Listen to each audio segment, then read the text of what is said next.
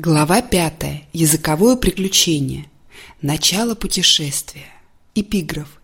Счастлив человек, который, как Улис, совершил прекрасное путешествие или добыл золотое руно, а потом вернулся опытным и многознающим, чтобы провести остаток жизни в кругу своей семьи.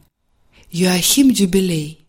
Годы жизни 1522-1560. Французский поэт. Изучение языка – это вид путешествия, в котором нас ждет много открытий.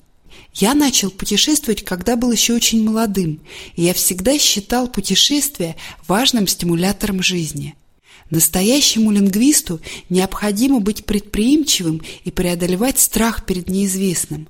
Чтобы проиллюстрировать это, позвольте мне рассказать вам историю своей жизни. Я родился в Швеции в 1945 году и эмигрировал в Монреаль, Канаду, когда мне было пять лет, с моими родителями и старшим братом Томом.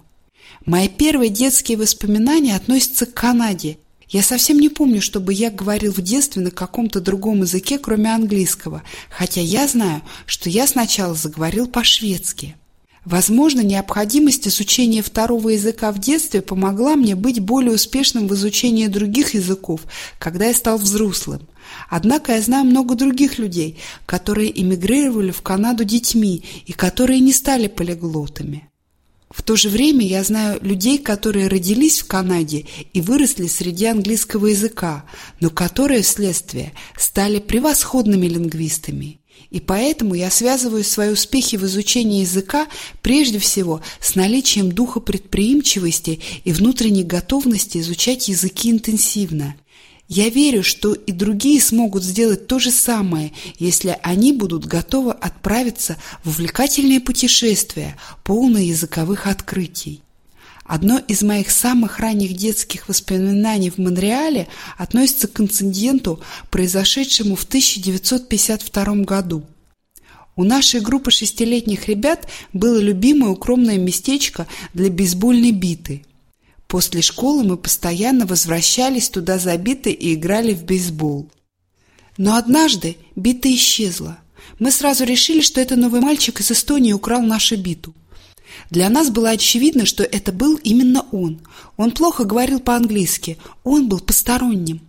Но единственной проблемой стало то, что он как раз не брал биту. Он, вероятно, даже не знал, как пользоваться бейсбольной битой. В конце концов, все уладилось по-дружески. Я припоминаю, что и я только после года в Канаде был принят в эту группу. Впоследствии то же самое произошло и с мальчиком из Эстонии. Но этот случай всегда вспоминается мне в качестве примера того, как люди, часто не задумываясь, инстинктивно держатся вместе и не желают принимать кого-то постороннего. Но любое принятие – это улица с двухсторонним движением – Сначала местные часто противостоят новичку, но многое зависит от самого новичка, который должен быть предприимчивым и прилагать усилия, чтобы быть принятым в новую для него группу. В большинстве случаев, когда я преодолевал первоначальные опасения и прилагал необходимые усилия, чтобы быть принятым в другую языковую группу, ответная реакция была гораздо более благожелательной, чем я мог себе это представить. Я думаю, что есть намного больше примеров, когда новички медлят и не предпринимают никаких усилий, чтобы быть принятыми в новой группе, чем примеров того, когда новички отторгаются группой. Изучающий новый язык уже по определению посторонний, пришедший из чужой языковой группы, и вам нужно приложить все усилия, чтобы быть принятым.